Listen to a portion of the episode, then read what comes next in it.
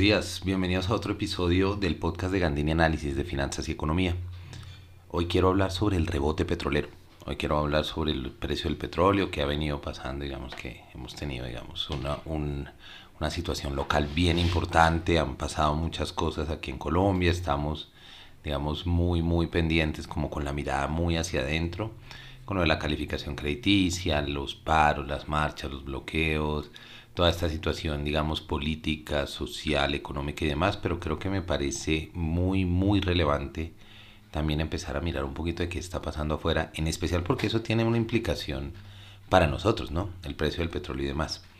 Entonces he, decidido dedicar este episodio precisamente a hablar al respecto de, eh, de uno de los componentes muy relevantes para los mercados en Colombia, para el dólar, para las finanzas públicas, para empresas relevantes de la bolsa como Ecopetrol, que es el petróleo.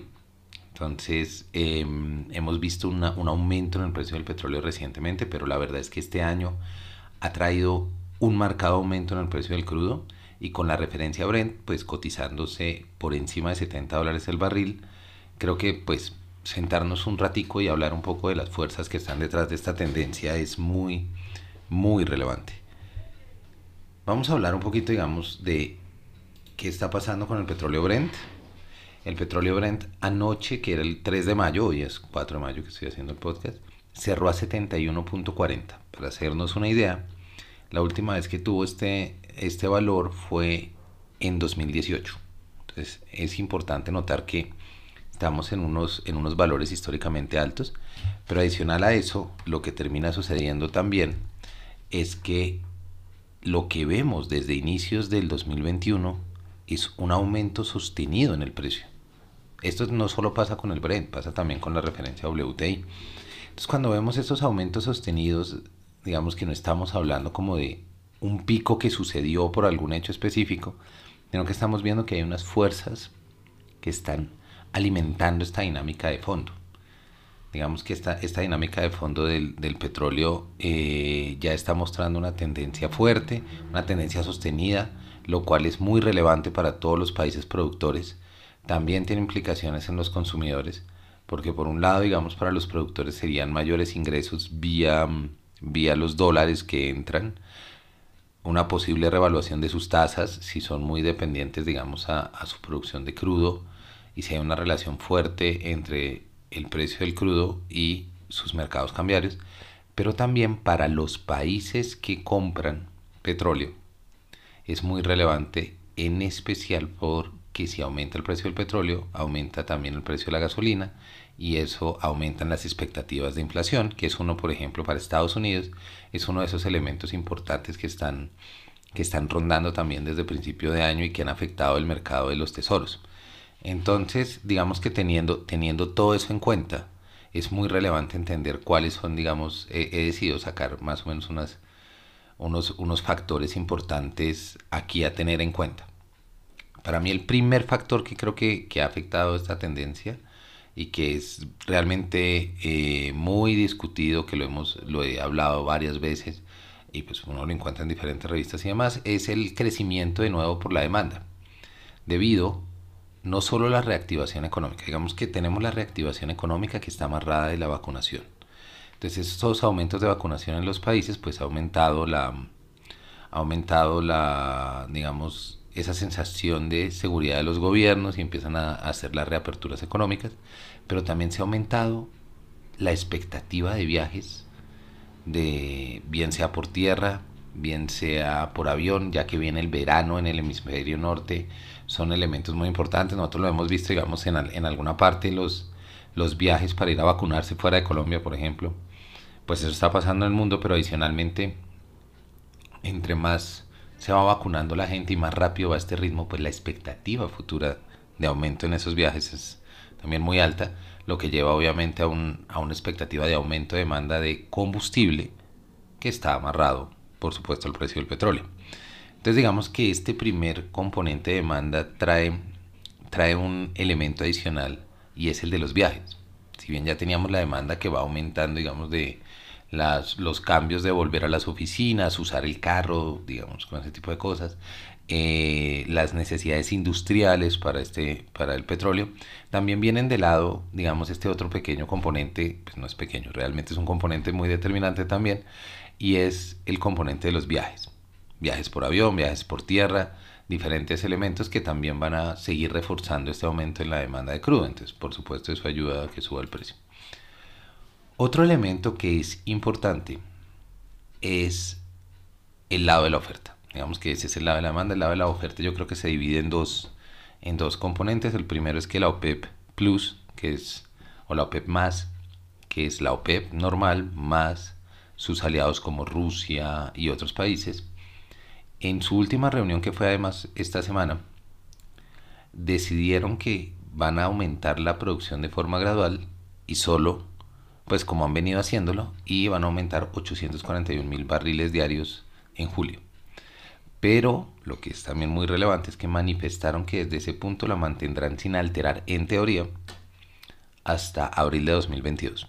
Entonces tendríamos como más o menos una versión estática de la producción de la OPEP más.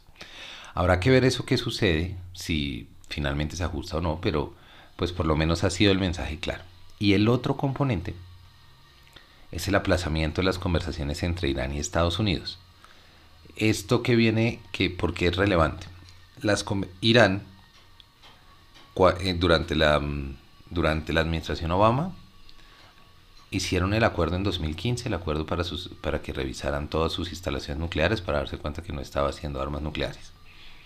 Ese acuerdo permitió que volvieran al mercado internacional. Estamos hablando que es el tercer o cuarto productor de crudo de la OPEP. Entonces, cuando entra el mercado y, su petróleo lo venden en el mercado internacional, entonces si estaba cerrado el mercado internacional, bueno, cuando ellos vuelven, eso tiene un componente importante. Durante la administración de Trump, Estados Unidos volvió a vetar a Irán.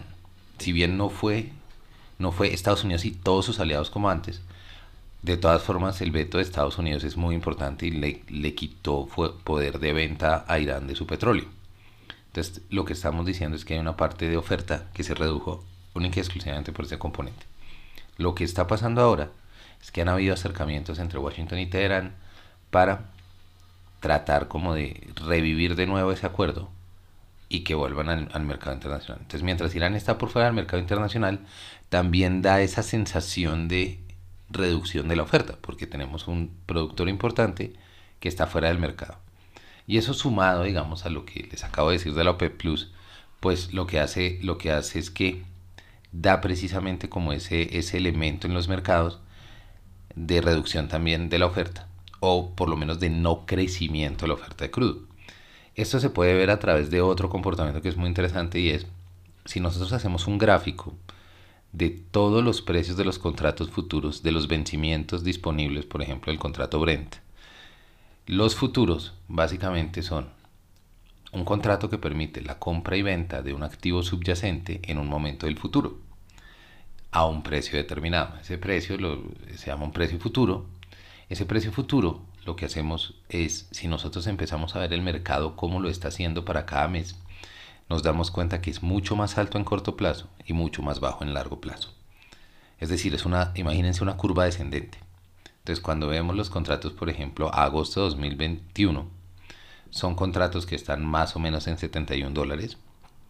Si vemos y nos vamos bien adelante en el tiempo y llegamos hasta diciembre del 2028, estamos viendo que son contratos que ya están a 59 dólares. Y van, y van cayendo, van cayendo así. Entonces, pues digamos que estos, este, este, esta tendencia se llama un backwardation.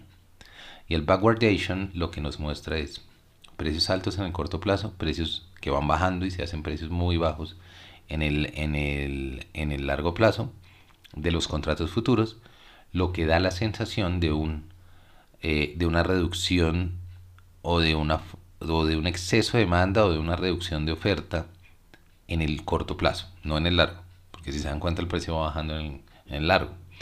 Entonces nos están mostrando ahí esta tendencia. Eso es muy relevante. Digamos que si tuviéramos el otro componente, el otro elemento, que los precios de, de corto plazo fueran bajos y los de más largo, y de los contratos de más largo plazo fueran altos, se llamaría un contango. Pero este se llama un backwardation. Entonces son señales que nos hablan, porque quien pone estos precios los pone en el mercado, los ponen los inversionistas, los que están dispuestos a comprar. ¿Quién? Entonces, ver estos precios futuros nos permite entender de primera mano cuál es esa percepción de los inversionistas. Entonces digamos que tenemos varios componentes ahí que se nos unen. Esto nos habla de plazos también, como la oferta y la demanda nos las ponen también en un contexto de corto y largo plazo. Entonces digamos que para concluir ya un poquito, para resumir todo, pienso que primero el comportamiento de un backwardation es una señal de exceso de demanda en el corto plazo, pero no garantiza cuánto tiempo se va a mantener. Es más probable que si se presenta un avance en las conversaciones entre Washington y Teherán, este comportamiento se corrija. Entonces, tenemos este comportamiento ahora, tenemos esta presión al alza de corto plazo, pero no necesariamente va a ir de largo plazo. Otro elemento que a mí me parece muy relevante tener en cuenta es qué tanto se puede mantener la cohesión de la OPEP Plus a la luz del aumento de precios y de demanda. Entonces ellos dicen, no, hasta abril 2022 nos vamos a mantener, pero hay que ver realmente a medida que van subiendo los precios qué tan unidos, que el frente qué tan unido está en la OPEP Plus. Y mirar cómo van, van entrando estos elementos. En especial si vuelve a entrar Irán en el juego, allí hay que mirar muy bien qué sucede, porque Irán por supuesto va a querer entrar Em, soltando pues todo el petróleo que pueda, vendiendo lo que más pueda para recuperar. Entonces, digamos que esos componentes son relevantes. Sabemos que, digamos, si pensamos un poquito en el mercado local, en Colombia es muy relevante de todas formas esto. Un petróleo más alto de lo esperado pues ayudaría a los ingresos de Ecopetrol, a las transferencias a la nación, a la reducción de la tasa de cambio. Entonces, digamos que ahí tenemos varios elementos que son interesantes tener en cuenta hay que seguir de cerca estos, qué va pasando con la demanda, qué va pasando con las vacunaciones, qué va pasando con las conversaciones de Irán. Sería como lo que esos, esos elementos a tener muy, muy en cuenta. Esto era todo lo que les quería traer por esta vez. No olviden que pueden seguir el informe semanal Market Update, tres datos a seguir, que lo publico cada lunes en mi página, gandinianalysis.com. Seguirme en Twitter, soy Rock Economist 1. Revisar mis columnas en la revista Dinero cada miércoles. En Gandini Análisis creo contenido de valor sobre los mercados financieros y la economía para compañías. Si están interesados no deben contactarme. Que tengan un gran fin de semana, un gran puente, que descansen, que todo vaya bien. Unidos somos más fuertes y nos estamos oyendo.